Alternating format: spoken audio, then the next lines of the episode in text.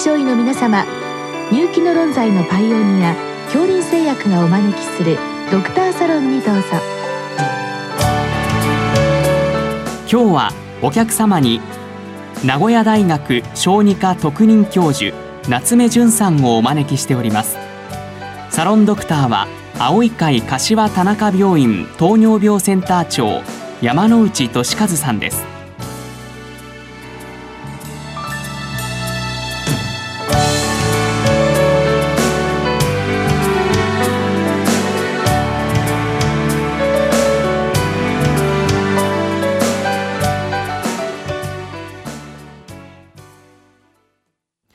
なおこの収録はマイクロソフト Teams を使用して収録しております。夏目先生よろしくお願いいたします。はいお願いいたします。今日は春日部市の先生からのご質問で熱性痙攣の話題でございます。熱性痙攣が止まっている場合の外来でのジアゼパムザ薬の使用についてご教示くださいということでございます先生、この熱性痙攣ですね。まあ、おなじみのものではありますけれども、まあ、あの、これ、よく救急車で来られて、まあ、来た時にもうケロッとされている場合、これはまあ、熱性痙攣だなということで、まあ、我々もゆっくりと落ち着いて対応できますけど、いざこれはまだ収まってないですね。痙攣、あるいは意識障害、これがあるお子さんがいきなり救急車で来られますと、これ医者もなかなか不安に駆られるもんなんでありますけど、こういった場合の小児科の先生方の対応の仕方、少しご紹介願いますか？ご質問ありがとうございます。確かに、あの、多くの場合は家で熱性痙攣が起きても、病院にこう救急車で運ばれてきた頃には収まってるということが大半なんですけども、一部になかなか発作が止まらなくて、重積状態と言われるような発作が止まらない状態状態で救急に対応するっていうのは我々小児科医でもやはり大変びっくりするものですね。でやはりこの痙攣発作に対応する時っていうのは大事なポイントはやはりこちらがパニックにならなくあの落ち着いて対応するということであとはやはりまずはこの発作を止めなければっていう薬の方に頭が行きやすいんですけどもやはりまず最初は痙攣発作が起きている意識障害があるっていう患者さんを対応するときには軌道確保であったりバイタルサインのチェックをするなりそういうところをまず確認してその上でやはりお薬の投与というふうに進むと、まあ、そういうところがあの大事ではないかと思っています。これあの小さい本当乳児の方も起こる病気ですね。これ乳児が運ばれてきた場合っていうのは先生方はどうされるわけでしょうか？そうですね。あの、そういう乳児、小さい赤ちゃんの場合ですと、まあ、これまで痙攣発作を止める薬の投与というと、やはり静脈ルートを確保して、えー、ジアズパムなど即効性のある薬を常駐するというのがスタンダードではあるわけですね。ただ、やはりご存知のようにやはり小さい、え、乳児だったりするとこの点滴を取るっていうことだけでも時間がかかったりするものですからやはりここが一つ大きな課題になると思いますそこのところの治療法に関してはまた後でということでお願いしたいわけですけれどもまあ最初にその来られた時にですね、えー、まあ鑑別診断で大事なところといったあたりを少し教えていただきたいわけですが。やはり熱性痙攣というのが頻度は多くて多くの人は経過がいいという一方でやはり救急で大事なのはあの細菌性髄膜炎であったり急性脳症であったりというそういう中枢神経感染症に関係するようなものというのはやはり意識状態であったりいろいろ鑑別が熱性痙攣と難しいことがあって一方でやはり見逃すとやはり大変危険な病気ということになりますので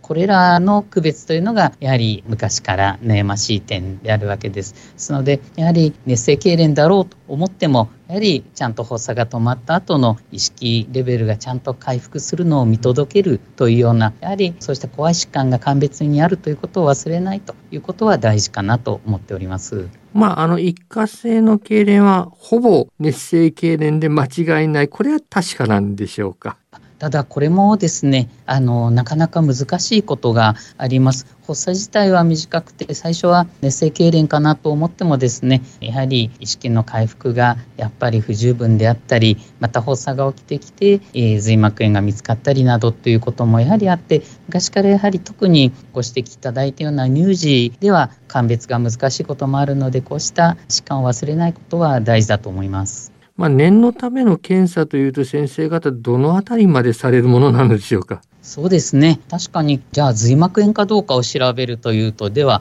腰椎線子で髄液検査をするのかということになってくるんですけども、これも少し歴史があってですね、あの、何十年も前というのは、やはり細菌性髄膜炎の頻度が今よりも高かったということもあると思いますけど、アメリカなどでも乳児で初めての熱性痙攣があったら、まあ、単純型のような状態でも皆さん髄検査をやりなさいというようなガイドラインの推奨があったわけですけどもやはりこれは侵襲性がありますしやりすぎだろうということもありましてやはり今は短時間の発作で収まって意識回復が良くて、まあ、いわゆる神経学的な異常所見というのも他になくてということであれば必ずしもやはりそういう侵襲的な検査というのは必要ないというふうに、えー、判断が昔とは変わっております。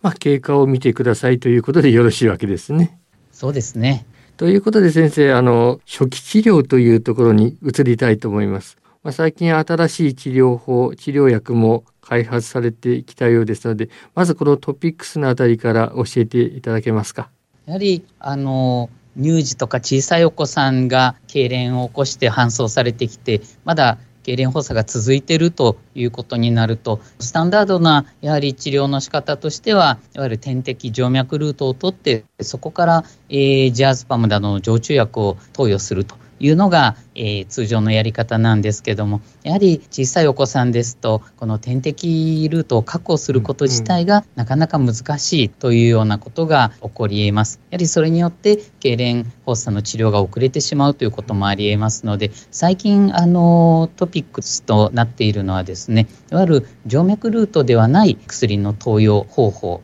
まあ、投与薬というのが市販されたということがあります。具体的にはミダゾラムというジアゼパムと同じベンゾジアゼピン系の薬ですけども、ミダゾラムを口腔内の粘膜投与液体ですね、を注射のシリンジのような形をしたキットで投与すると、まあ、そういう薬が、えー、市販されております。で海外のいわゆる randomized control study などの結果を見ると、方やえー、痙攣発作が続いているお子さんに点滴ルートを取ってジアスパムを常駐するのと最初からこの口腔であったり鼻腔であったりにミダゾラムを投与するのとで比べるとですね効果は変わらずに非静脈的に投与したミダゾラムの群の方が発作が止まるのも早かったという報告が出ており今後のやはりお子さんの痙攣の治療について大きな変化を与えるものだというふうに思っております。それは大変朗報ですね。まずあの口腔以外鼻腔でも構わないということですね。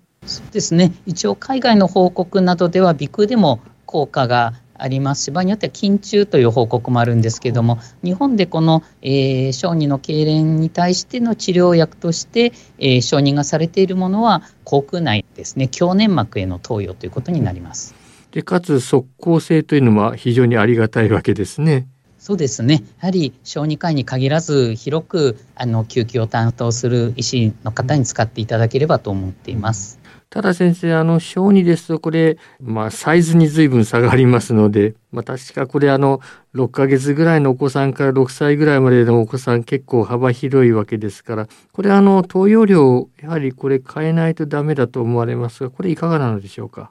そうですね。今、市販されている薬剤の規格というのが、ミダゾラムの、えー、規格というのが、あの、年齢単位でですね、4つほどタイプが分かれていますので、患者さんの年齢に合わせて使うキットを選んでいただくという、そういう使い方になっております。使い方も随分と簡便になったという印象でございますね。で先生、あの、まあ、これが新しい薬ということで、えー、このご質問の方に少し戻りますけど、このジアゼパム座薬を使うということでですね、まあ、予後、転換発症に差があるのではないかという、この、こういった研究も進められたわけでしょうか？はい、これもあの重要な、えー、問題であの来た時に発作は止まっているとただあの中にいわゆる複雑型熱性痙攣として1回の発熱期間に2回目の発作をこう反復するという方がいてこれがなかなかやはり救急や診療の担当する先生にとっては困る状態ということになります。うん、そういう場合にもともとはこのジアスパムの座薬というのは熱が出た時にこれまでに熱性痙攣を繰り返して起きているような人で発熱時に投与して熱性痙攣をえー、予防するというのがもともとの使い方なんですけどもこれを救急外来で熱性痙攣を起こしてきたけど止まっている時に反復を防ぐために投与するといいのではないかと、まあ、こういう方法が考えられるわけです。ただこれをやるべきかどうかというのはあの実はガイドラインの策定上とかですねいろいろな臨床の場でもあの多くの議論がある問題になります。うん、この反復型これ複雑型と呼んでるようですけれども、まあ、これは将来こう転換の発作リスク高い。これはいかがなんでしょうか？この確かに複雑型熱性痙攣というのはもともとがこの1回の発熱機会の間に反復するタイプとかあとは長時間発作が続くタイプとかあとはいわゆる焦点発作のような要素のある発作だとかこの3つの要素があっていずれかを持っていると複雑型と分類されていわゆるこれらのない単純型の熱性痙攣よりも将来の、えー、転換発症に関連する因子になるというようなことが言われているわけです。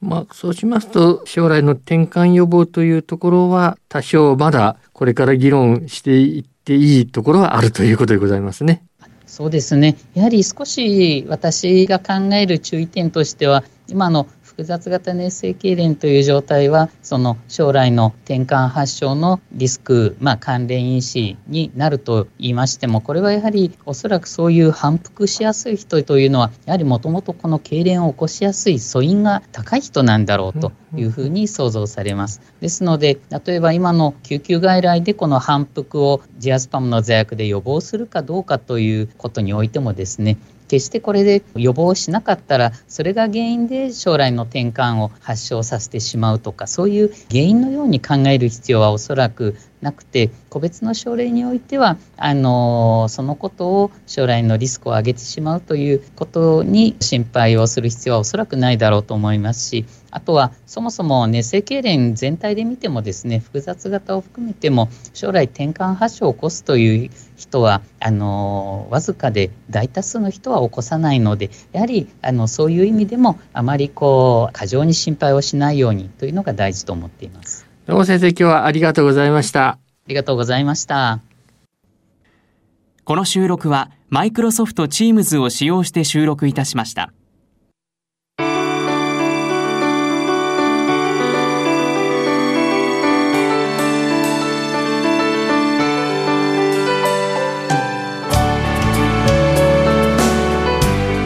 今日のお客様は名古屋大学小児科特任教授夏目淳さん。サロンドクターは青い会柏田中病院糖尿病センター長山内俊和さんでした。それではこれで恐林製薬がお招きしましたドクターサロンを終わります。